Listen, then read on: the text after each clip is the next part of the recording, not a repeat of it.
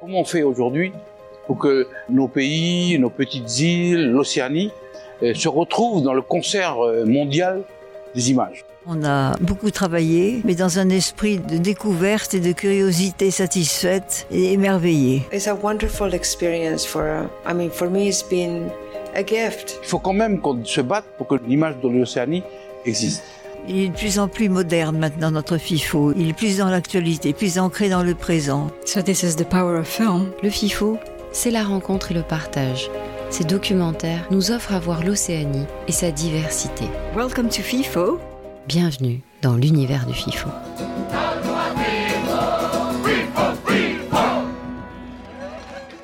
For this episode of the podcast of the International Oceanian Documentary Film Festival, we are pleased to propose an exchange between Becky Stocchetti, Executive Director of the Hawaiian International Film Festival, and Khadidja Benouataf, FIFO representative in Paris. Becky is leading and growing a non-profit film organization dedicated to advancing cultural understanding through cinema art and the only American film festival dedicated to the advancement of Pacific Islander and Asian American creative content and makers. Together, they'll talk about Becky Stocchetti's background and her implication for the development of Pacific film industry. So Becky Stocchetti, you are the executive director of Hawaii International Film Festival, the HIFF. Um, you're a filmmaker and you have dedicated the past years of your life uh, promoting and developing the film industry both in the United States and in Hawaii. Uh, so before we go on the uh, professional side of this interview, I would like to know a little bit more about you and uh, about your uh, your background, where you were born. First of all, where do you come from? Wow. And what's your story? Merci. Thank you for having me. It's a pleasure to be on this podcast. Um, uh, my background, I was born um, in New York State near Niagara Falls, a very rural place. Um, I went to university in Chicago, uh, at the University of Chicago, and then I worked there uh, for a little bit. I moved to Hawaii in 2009 um 2008 and um started working in Hawaii fell in love with it. Um I did uh programming films at the museum in Hawaii the Honolulu Academy of Arts. That's now the Honolulu Museum of Arts. And then I moved back to Chicago in 2012 um, worked in the film industry for a documentary film company for the city of Chicago um, at the film. eh, The city's okay, film yeah. office. I worked for the city's film office in Chicago, and then um, came back to Hawaii in 2017 um, to run the Hawaii International Film Festival. But when did you hear first the calling of filmmaking? Oh, geez. Um, in college, I studied photography, and then film was an extension of that. So I was interested in politics and um, international studies, traveling, um, learning cultures, uh, and film was the perfect way to combine all of those. So, how to combine um, you know, I was interested in documentaries, so really looking at um, how to use film, cinematography, photography to experience parts of the world that you would not otherwise be able to, and to promote different cultures and um, equality. So it was uh, engaged, uh, like um, activist, some kind of way Sort of approach Yes. to filmmaking. Did you want to tell stories? Did you have uh, stories to tell that you felt that you needed to tell, or more getting to know people? I wanted to change the way people interacted with the world for the better. That was my motivation. I wanted to use film as a tool to um, make people inspired, make people more kind, more accepting, to promote, um, I guess, voices promote stories that you wouldn't normally have access to in America. This is what we call, and what is very trending in Europe, for instance, and here also that we call impact. Now it is, yeah. Back then, less so, but now it's very popular.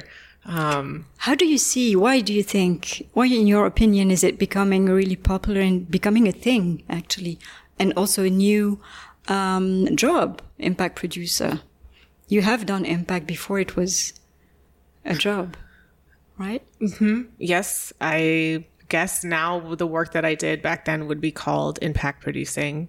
Um, back then, we just called it outreach um, and engagement. Um, I think it's always been popular. I think that, especially over the last 10 to 20 years, it's become much more noticeable how much film can do this work and how people really do um, change because of films. And I think it's just a natural extension, especially in documentary, um, where you are looking in depth at an issue or a situation and trying to make it better and trying to improve upon it. And so, of course, that is going to resonate with a lot of people. And I think there are a lot of ways that we can use looking at each other and, and use story. Story has always been used as a tool for um, changing society, right? Well, because stories are uh, like I think it's Yuval Harari who said that we are um, we are story we we are animals who tell stories. Actually, stories have always been there to uh, um, for for human um, uh, survival because it's through stories that uh, human communities used to uh, transmit things, knowledge, uh, but also um, survival lessons. Well, it's how we improve. It's how we improve as individuals and as a society. And I think that's what film is doing now. And I think, you know, obviously, especially in America, there are a lot of different opinions on things. Um, but I think that you know, media is a very powerful tool and it always has been, and it can be used for um, promoting truth and, and promoting dishonesty. Um, and they're they're both equally as powerful. And um, Actually, it seems like promoting dishonesty is even more powerful. don't say that, especially if you work in impact. Don't don't be that jaded already. Um, I don't think that's true. I really don't. I think um, that we're sort of at a time right now in the world where communication is changing a lot and people are still learning how to read film and read cinema and read media. And um, it's just a different tool. It's just a different way of communicating. Um, and uh, i think as you know hopefully mean, you could say dishonesty was more powerful. I mean, look at World War II, right? I mean, you don't need film for that to promote those types of ideas. Um, you can do that with posters and with speeches. Um, but you, you know, I think that truth and positivity and acceptance and accessibility, um, there will always be people who are seeking that. Of course. Yeah. Does that answer your question? Yes. yes, it does. I was worried I went off on a tangent. No, no, no. But it's interesting. It's interesting to uh, uh, take the the um, how do you say? Oh, we'll cut it. the I'm losing my words. Thread. Thread. Yeah. Well, I think also, sorry, I think also that people want to see people that look like them.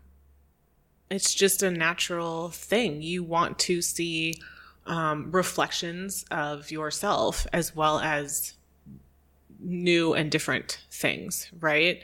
And so when you're talking about impact, when you're talking about diversification in cinema, um, it's a natural progression of the medium because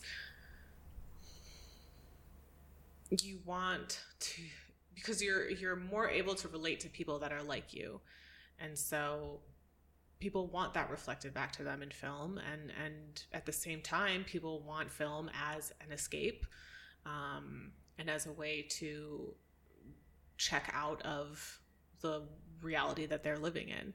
So it can do both and i think that's what part of what makes it so meaningful and so powerful and so inspiring to so many people.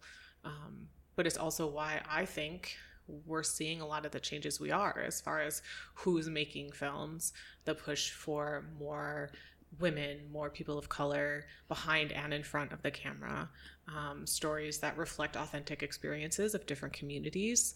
Um, and as far as impact, um, you know, to be able to participate in that conversation, people want to participate in those conversations. Um, and then of course you know you're seeing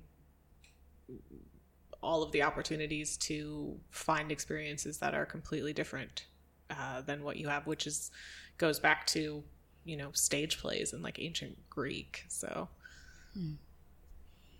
also especially uh, in parts of the world where uh, some communities need to tell their side of the story uh, which is not always the story of uh, the winners in history, you know, and uh, true the yes. colonial stories also. That's yeah. what we see a lot here. Yeah, I believe you also have this at HIFF in Hawaii mm-hmm. in your mm-hmm. festival.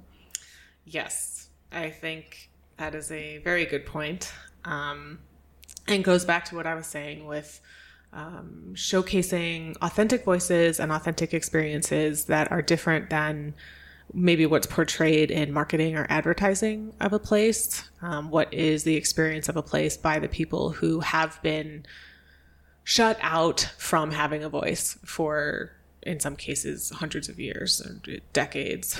Um, and how can the rest of us work as allies in that to create space um, for those stories to be told and to create an investment in that, both financially and just um, people paying attention. Um, that's the work that I try to do now, uh, as far as you know, how do we create a space and a platform to share um, film stories, perspectives that may not otherwise have that platform that no one is maybe paying attention to yet. And that's what we've been trying to build at, at HIFF in Hawaii uh, for the last five years. And how do you build that? listening, um, listening to the community, and really understanding what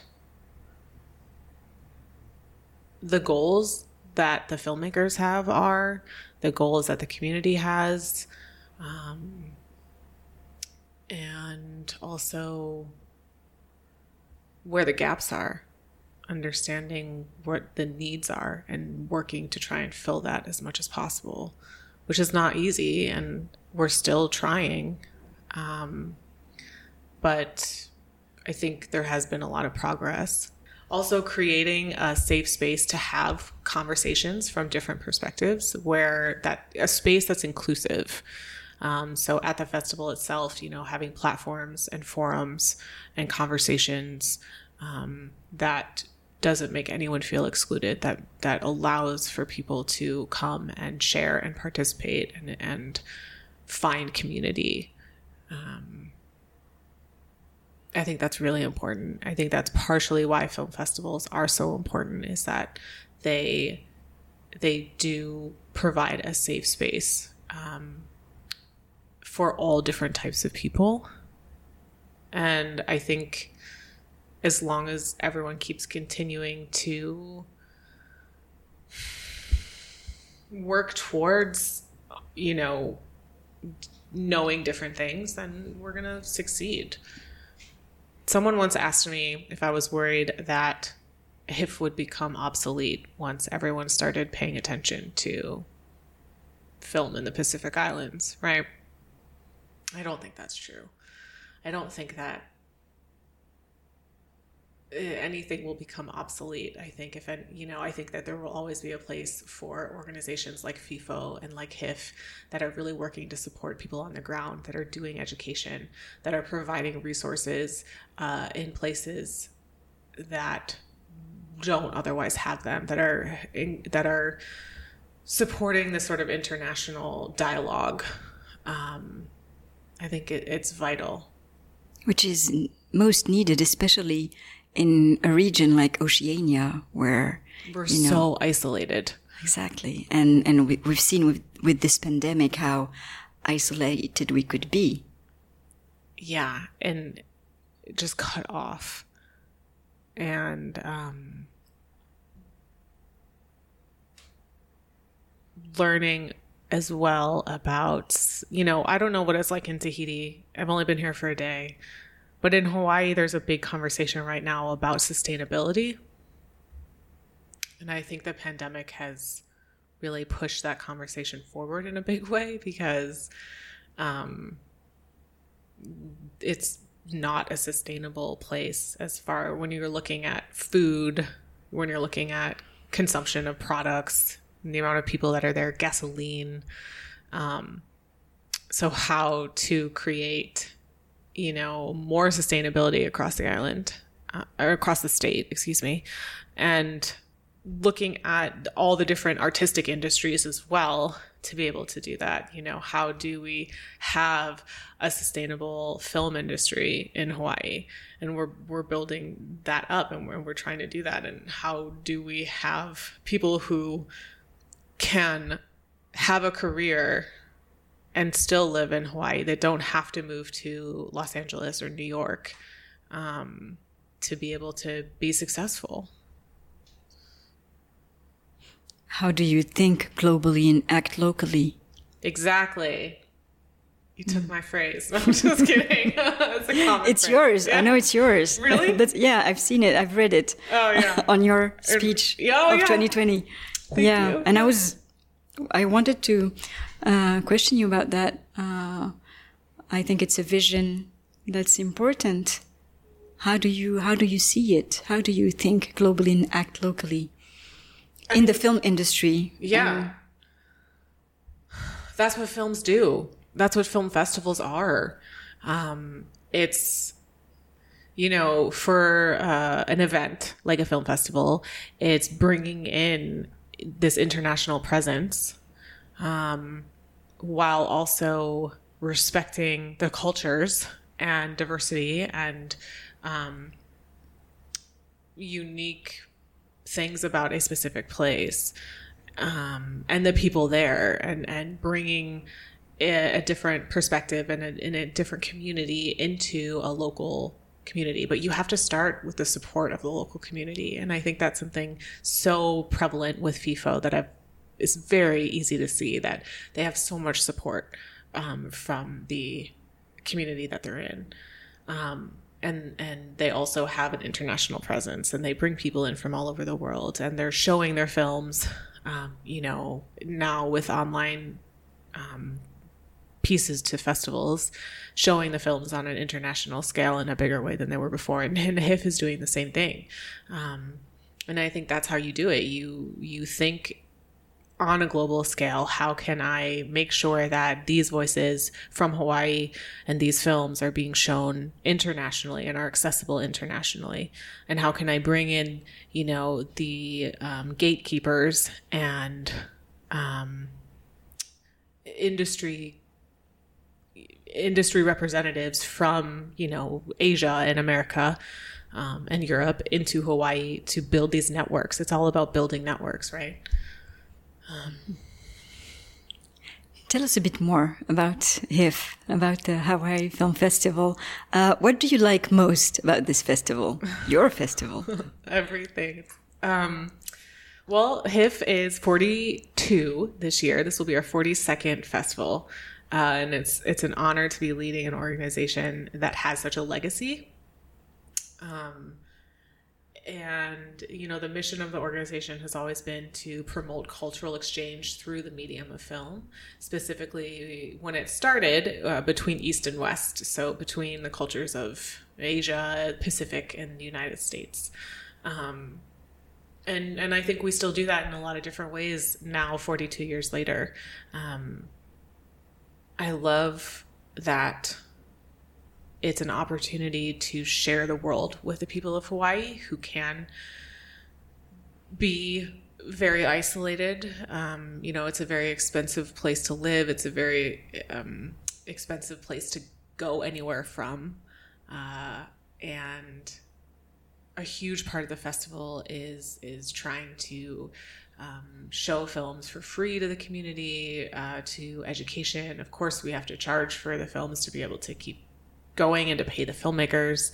Um, but we do have a huge educational component, which I love. We have a huge uh, virtual reality component that started in 2018, and we get to show like new ways that uh, creatives across the Pacific Island are. Excuse me. We get to show new ways that creatives across the Pacific Islands are are working with story and working with like VR and augmented reality and extended reality, um, and thinking about like um, just indigenous futures right and and and pacific futurism and, and what is it going to look like in 10 20 50 years um, and then you know of course i love the fact that at HIFF we have films from all over the world china korea japan um, europe um, all the pacific islands uh, it's this beautiful sort of melting pot of um, just different film techniques, different cinema techniques, different stories, different ideas.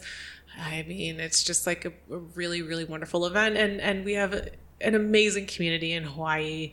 Um, the audiences are probably the best part of the festival because they're just so engaged and kind and supportive, um, and yeah, I don't know.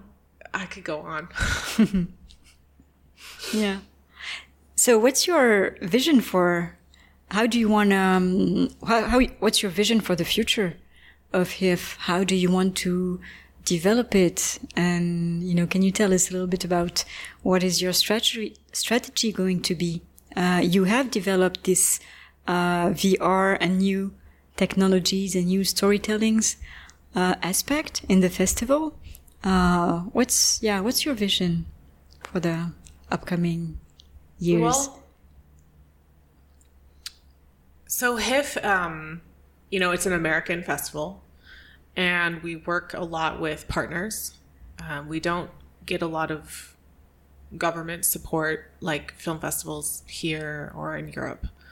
Um, and we work with different corporations, uh, different organizations across Hawaii to be able to that support us to do what we do. And so, um, a lot of um, the strategy that we take and, and the initiatives that we execute do come from these partners and, and where their priorities are as well, right? So it's a it's very much a collaborative space that said, um, you know, right now HIFF is really working on building up our industry development programs. You know, I think in Hawaii there are a lot of uh, sort of career development opportunities for more early level people or beginners in the industry.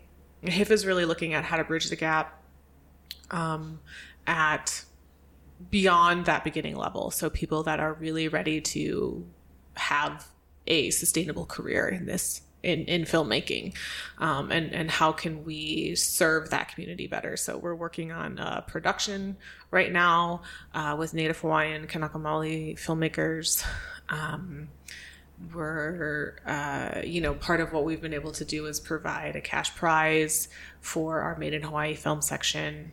Um, so we're really looking at how to better serve the filmmaking industry in Hawaii that is at that top tier level.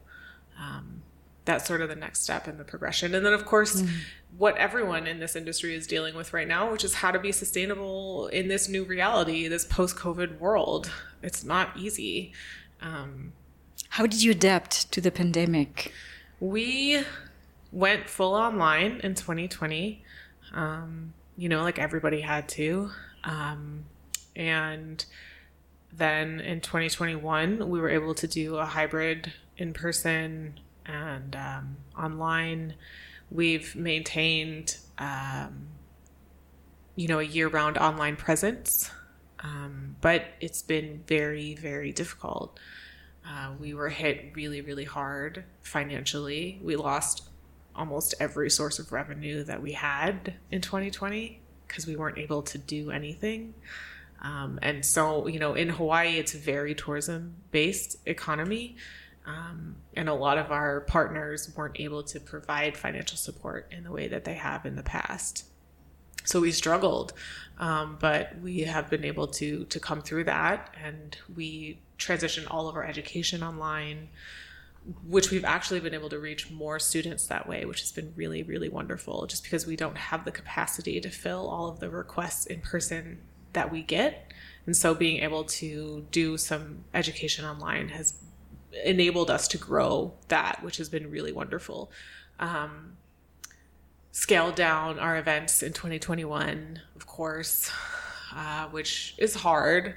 You know, we've we do panels online and things like that. So, you know, I think while we have been able to survive, um, a lot of the parts of what makes the festival special, as far as that networking and that community aspect, have suffered. Um, so I'm, really hoping that we're able to bring them back over the next couple of years. Um, because I, I, miss it and I think the community misses it. I think everyone misses it. Um, but of course, you know, even in 2021, we were still able to bring out a lot of filmmakers. A lot of people were interested in coming. Um, so yeah. And I've just been really lucky. The whole staff has stayed and we've just pivoted a lot. Um, and it's it's been and you know the board is I have a board of directors and they're wonderful and all of our sponsors and partners have tried to find a way to work with us um, even if it's different than it was a couple of years ago so yeah and, and Hawaii doesn't have a lot of major cultural events right um, there's the Merrie Monarch Festival uh, there's the Food and Wine Festival and then there are other specific um, sort of ethnic based festivals like specific japanese festivals that sort of thing. But there aren't a lot of like big cultural events in hawaii and it's a lot of surfing and, and that type of thing. So i think that HIFF really is a unique and valuable um, offering it is thank you are there are there things that you've implemented um, to adapt to the pandemic that you're going to keep? For instance, Most of it. Yeah. We started podcast also. Mm. Um, we started podcast this or 2021. Uh, you know, the online streaming. I think we're going to try and keep in some way. Obviously, it's it's not easy. Um, not all distributors, especially Asian distributors, don't want their films online.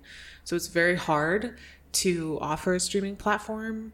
Um, but I think it enables us to really put even more focus on films from the Pacific Island and films from Hawaii right now because we are able to um, use that platform for that. And then um, I think a lot, some of the like streaming options for panels we'll try and keep because we can get engagement and participation in different places um, outside of just Hawaii. Um, and we've been able to reach a lot of communities that are interested in these conversations um, that wouldn't be able to physically be present um, in the islands. How do you see the film industry evolving in the region, in the South Pacific region? I'm sure that you have an eye on what's going on in New Zealand, in Australia, in the big islands, and in the smaller islands. How do you see it? I think that there's been a lot more investment in it over the last couple of years. I mean, when you look at Australia and New Zealand, um, I'm envious, to be honest, because there is so much investment in developing the film industry in those places. Um, I think there's, of course, been a shift to uh, having more indigenous voices, um, especially across the Pacific. Um, and that's not to say there haven't been progress in, in other realms. Also, of course, there have, uh, but I think that there's there's a focus right now um, across the industry on on you know continuing to raise indigenous voices, and that means Polynesians, um, Micronesians, um, and and all sort of indigenous peoples across the Pacific, which there are a lot of different um, a lot of different indigenous peoples across the Pacific. And I think that um, overall, there's just been a there's a lot more over the last five to ten years because of technological advances. It's much easier and more affordable to make film, and I think that there's just a lot more. Um, and I'm excited to see that. And I'm not saying it's all good, but there's more of it. Um, and I think uh, you know, I'm excited to start to see more like series and TV shows and episodics and not just this like standard um not that there's anything wrong with like the standard documentary film. It's it's a beautiful forum, but I think the the telltale sign of a thriving industry is a diversity of types of medium that's coming out of it. So radio shows and podcasts and and films and short films and you know different types of genres like horror and um, science fiction you know seeing like indigenous science fiction and indigenous futurisms like on film i mean that's exciting to me because that means that the industry is at the point where um, we're able to do that and that's what i'm excited about what kind of stories do you see emerging that you hadn't heard before? That's hard because I've been so immersed in this over five years. Um, I mean, I think, you know, going back on what I was just talking about, um, uh, you know, science fiction. And there's always been a little bit horror, but I think there's more horror now, which is really exciting. Um, but I, I love the science fiction because I love seeing, you know, um, stories of like indigenous space odysseys. You know what I mean? Um, and it's so fitting, right? Because like, especially Pacific Islanders, like it's so rooted in a voyaging culture. Um, and I think it's fun to see these ideas of, you know, the next frontier, um, and how, uh, I think it's a space where you see a lot of white representation, space exploration, right? United States, Russia, going back to the Cold War. It's been a bunch of white dudes, you know, fighting over who gets to the moon first. Um, and now with like, you know, you watch the news and it's like the metaverse and rich men with their rockets, like taking tourists into space. And it's like, oh God, what we're living in the future. Um, but to see ideas of stories and films about like how uh, you know pacific islanders are, are doing that and, and, working in vr i think some of like the coolest virtual reality projects right now are pacific island focused and especially those that are in olelo hawaii and in um, you know um, indigenous language they're incredible also, animated film. Yeah. You have Kapaemahu. That's yep. Uh, beautiful, a beautiful story. Um, telling stories about history. I mean, I talk a lot about future because that's what excites me, but of course, preserving history and culture um, from the past is is important as well. And Kapaemahu is a perfect example of a story that was forgotten that we're now able to bring back in this animated forum. Right? Uh, there's another film that I believe is at FIFO called Hawaiian Soul. Mm-hmm. That is a similar story of, um, you know, a true, it's based on a true story of this uh, Native Hawaiian activist um, who tried to stop the bombing of, um, you know, the islands that, um, Kaho'olawe. And uh, it's, it's exciting to see those perspectives come to screen. Um, how is it to be an American promoting and working for Hawaiian indigenous Polynesian storytelling um, and and story makers and is it tricky? Is it a challenge for you? It's challenging. I think that I was given an opportunity with this job, and it came with a lot of challenges. This is one of those challenges. Um, but I also think that I have the opportunity to provide a space to put a spotlight on people, and I'm going to do that um, even if I am not the same blood. Um, you know, I can use what I have um, to make opportunity to, to provide opportunities for others. And that's what i try to do. Um, and I, I, I do the best i can and i try not to overstep.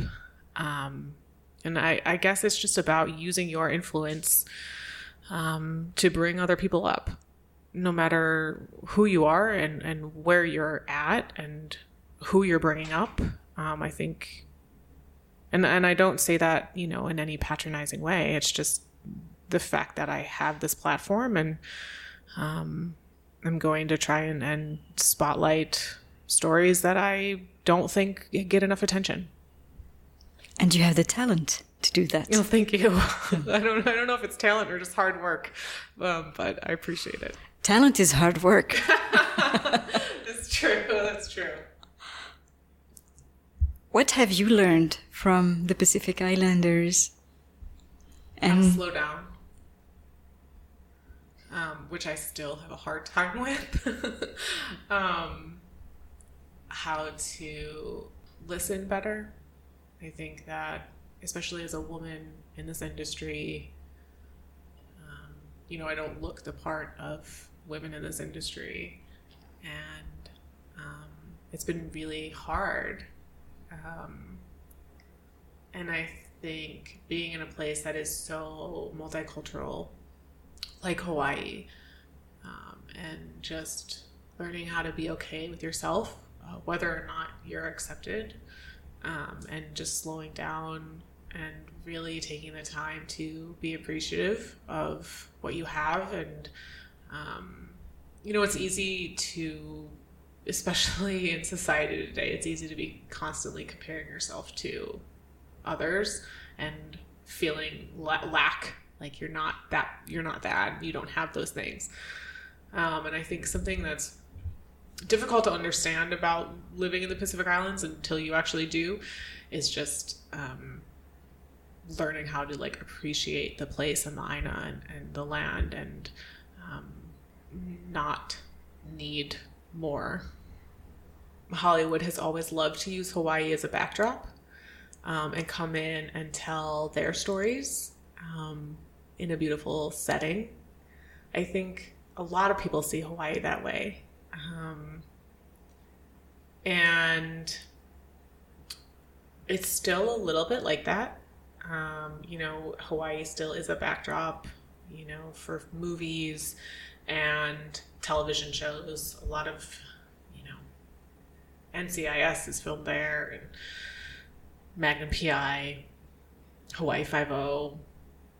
Um, and I think that there is a difficulty with you know LA and Hollywood just kind of bringing shipping in their own people and talent and not really giving back. Um, but I think that there are a lot of people in Hawaii that are working to change that right now and um, working to teach uh, the people from LA how to respect the culture better, working to uh, provide um, like create a pipeline for people who uh, live in Hawaii um, to work in those places and in that industry. Right now, it's a lot of below the line jobs, so it's sort of, you know, not necessarily we're not at the point yet where Hollywood is investing in Hawaii in the Hawaii industry to you know tell their own stories. Uh, but I think we're getting there. I think we're getting there, slowly but surely. Um, but in a lot of ways, you know, talking about the film Cane Fire, it's still like that. There's just um, more of an independent film scene now where people really are working to make um, tell their own stories and, and show their perspective of Hawaii. Um, and then, you know, you look at films like um, Finding Ohana, which was on Netflix, and they did use a lot of um, um, like behind the camera people from the industry in Hawaii. So I think we're we're making steps in that direction. I think over the next like five to ten years, we'll see a lot more. Um, I'd love to have a filmmaker from Hawaii um, really get to the level where they're a household name and they're asked to make films that aren't their own, like a Marvel movie. You know what I mean? I mean, that's the dream. That's what we're working towards. Um, supporting the careers of people who are from Hawaii and who have this diverse cultural background. Um, we need more Taika Waititis. Yeah, like I hate that he's the only name that people know. And it's great that people know who he is, but it's not okay that he's the only one. There can't be just one token Polynesian in the mainstream film industry. That's not okay. It's not enough you know, like what if there was just one Asian person or one black person that you could identify as a filmmaker? You know, it's like that's not. So that's the goal is to change that. Amazing.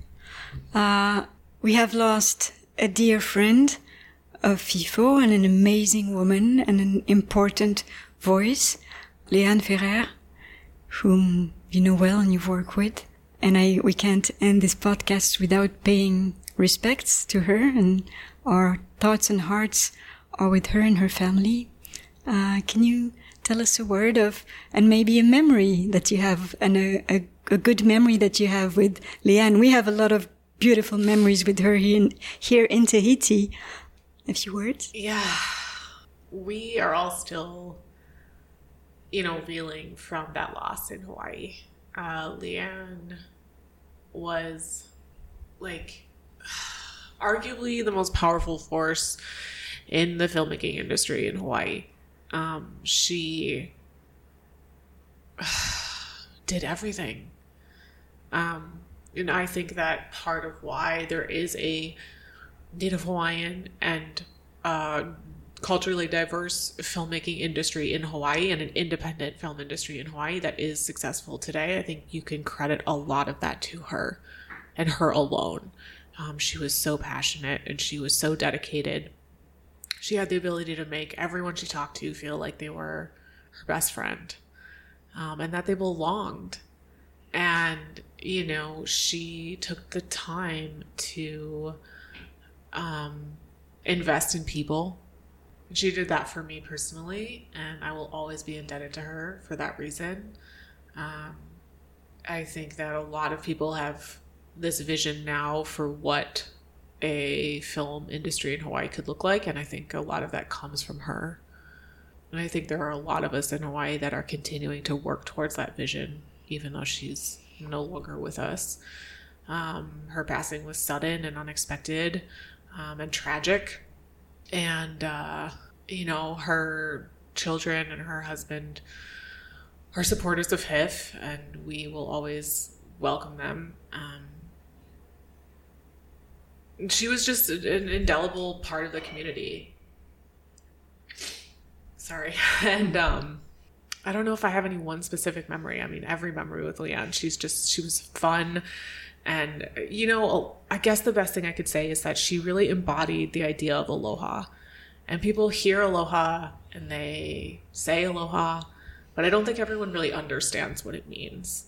Um, and Leanne lived it um, the way that she treated everyone. um, that's what aloha is. It's it's welcoming, it's listening, it's respecting, and at the same time, you know what that does is it commands people to respect you and to love you and to listen to you, and it's a very um, mutual, um, equal thing. I miss her. I miss her a lot. Thank you, Becky. I hope that was okay. Amazing. No, thank you. It's uh, it was important also to to talk about her. She made such a impression when she came here and inspired us Yeah. so much. She inspires She's she a- inspired everyone. Leanne was one of the first people that like really took me under her wing and was like, I'm gonna take you out to lunch. I'm gonna tell you everything you need to know about all the major players here and all the problems you're gonna inevitably run into. You know, and she was a mentor. Um and uh I'm just so grateful for that. You know, where she was she was took the time to check in and be like, this is going to be really hard. these are the people that are going to make it really hard. Um, so it just, even just to have that warning and to know, like, okay, it's not you. Don't take it personally. Um, and that's okay. Is there one thing we didn't talk about? No, I guess I just want to say um, I'm so grateful for the opportunity to be here and have this experience at FIFO and, and come to Tahiti. This is my first time. Um, it's actually my first time south of the equator, if you believe it. Wow. Um, and I'm really excited to see these films, and I'm so grateful for the opportunity. And, and it's been such a pleasure knowing Mareva. Um, she's just a remarkable woman, and you know she's incredibly inspiring, also. Um, and meeting everyone else that's involved with FIFO, it's been really, really wonderful so far, and um, just really honored. And I think you know continuing to help build up all the different um, stories and people in the Pacific Islands, um, and to continue continue to strengthen those ties. And I think FIFO does such a good job of that. Um, and I hope to learn as much as I can while I'm here and, and bring that to Hawaii and continue working together in the future. And we're going to learn from you too. But it's true that we need to strengthen tho- those ties between the festivals in the regions too. There was this uh, idea we had uh, at a time of a of a, a union of the South Pacific Yeah. film festivals that would be interesting to uh, look back into, maybe you know. Um, and yeah, I'm curious also to know what was your did you have an I? Well, it's we're we're starting. FIFO hasn't started really yet, so you haven't seen the festival. But uh, um, what was the image you had of FIFO beforehand, before coming? What had you heard about the festival, and what you know? Well, everything I had heard from the festival was from when Mareva came to Hawaii in 2019 and through Leanne, because she had been to the festival before. Um, I heard it was uh, very.